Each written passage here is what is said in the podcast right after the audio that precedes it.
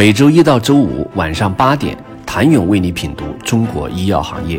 五分钟尽览中国医药风云。喜马拉雅的听众朋友们，你们好，我是医药经理人、出品人谭勇。伴随着 CDE 开始针对仿制药质量和疗效一致性评价受理审查指南公开征求意见，二零二三年中国医药产业发展基调呼之欲出。及其创新药、化药、中药、医药人四个元素的淘汰赛已经开始。二零一八年之后，药品集中采购不再选用未过评品种，取消未过评品种的挂网采购资格，逐渐在各省推行。从医疗机构使用端间接推动僵尸批文清理工作。二零二零年版的药品注册管理办法。也为淘汰生产质量不能保证、存在安全隐患的品种提供制度支撑。其中规定，药品注册证书有效期为五年，在有效期届满前六个月申请药品再注册，过期未申报再注册品种，国家局将注销批准文号。据悉，在二零一六年，中国国产药品批号约有十六点九万个。进口药品批号有四千三百个，而截止二零二三年五月，化药批文将近九点八万个左右，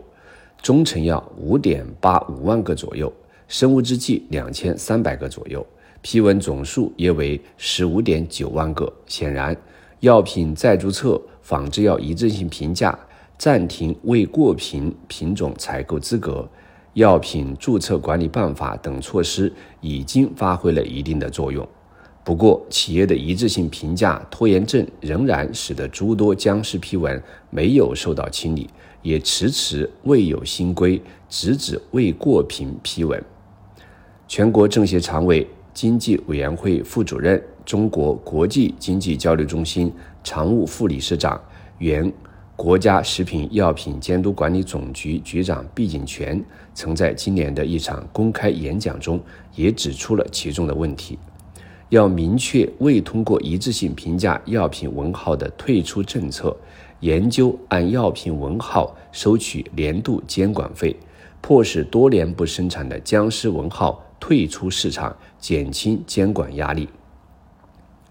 以上是 CDE 再出新规的背景。受理指南明确指出，自第一家品种通过一致性评价后，三年后不再受理其他药品生产企业相同品种的一致性评价申请，并且明确征求意见稿的公示日期期限仅为公示之日起一个月。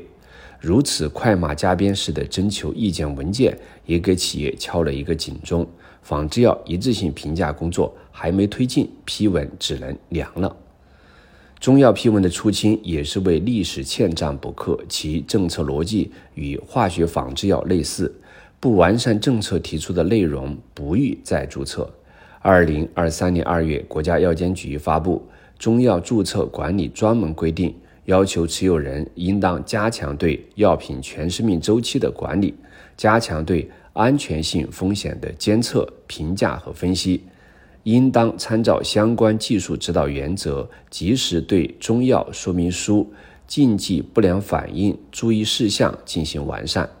中药说明书禁忌不良反应注意事项中任何一项在规定实行之日满三年后申请药品再注册时仍为尚不明确的，依法不予再注册。压铸 mRNA 技术的创新药企在国内两年时间。由辉煌至冰点的经历，可以看成是中国创新药八年来的缩影。一些生于辉煌时分的创新药企，接连陷入沉默，予以水深火热，有的甚至已经悄悄离开。第一个创新周期为中国医药产业的创新转型这门重要的必修课积累经验，但消耗掉的是滴血的经验值，内卷之伤人人必知。行业对潜力企业做了画像，要有真正差异化的产品。此种差异化并非单独独家，而是可以允许两到四家企业良性竞争。关键在于产品有一到两个差异化的独特优势，立项可以基于技术，但成立公司必须考虑商业前景。